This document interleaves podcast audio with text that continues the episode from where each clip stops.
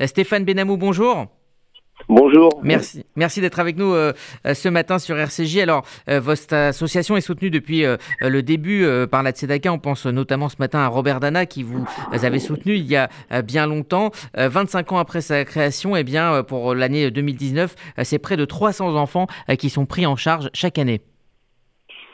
Oui, effectivement, et vous avez bien raison de rappeler l'histoire. L'histoire, ça a commencé justement avec euh, la campagne nationale de Césaka il y a même un peu plus de 25 ans, et avec Norbert Dana, euh, qui était un ingénieur du social et qui accompagnait donc les structures naissantes de handicap de la communauté à devenir des professionnels.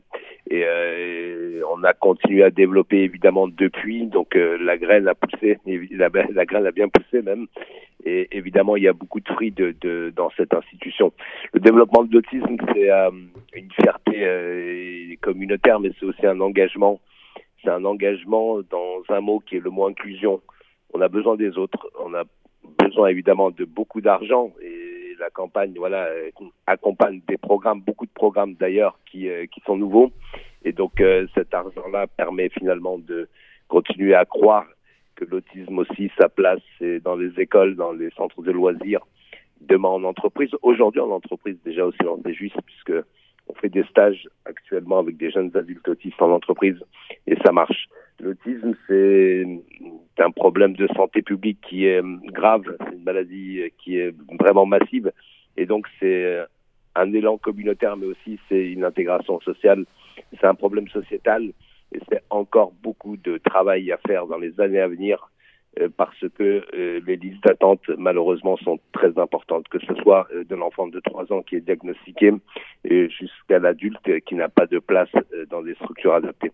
Donc, il y a encore beaucoup de travail, mais on va dire que les débuts sont très encourageants et en tout cas, la prise en charge, elle est de qualité, ce qui nous permet de, de, de, de venir toujours vers vous, vers les auditeurs, pour que puisse avoir une très forte mobilisation.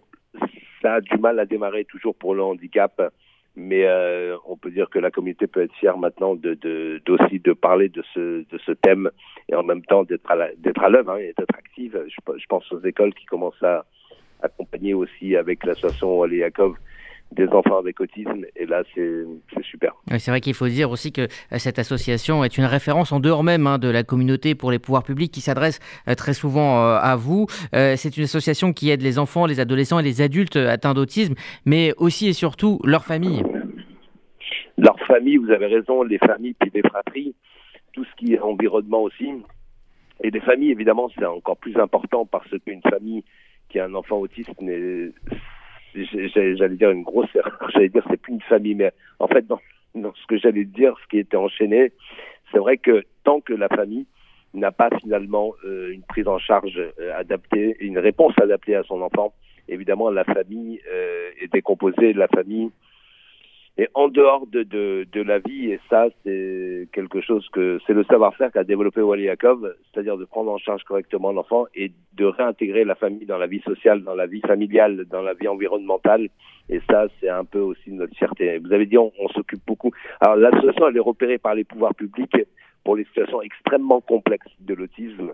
Euh, quand je dis complexe, euh, ça veut dire que les, les, les, les institutions spécialisées ou les hôpitaux euh, ne sont pas à même de, de, pouvoir accompagner même les situations les, les, mhm. les plus complexes. Et c'est vrai qu'on a développé au fil des années euh, une ingénierie qui permet finalement à des équipes spécialisées euh, que nous formons avec nos médecins d'être à la hauteur des, des, situations extrêmement complexes. Stéphane Benamou, il nous reste 30 secondes juste pour parler de quelque chose qui est important. vous œuvrez aussi pour que ces enfants puissent faire leur bar mitzvah comme tout le monde. Alors on en a plein maintenant. On a un vrai atelier bar mitzvah et ces enfants, oui, effectivement, ils apprennent.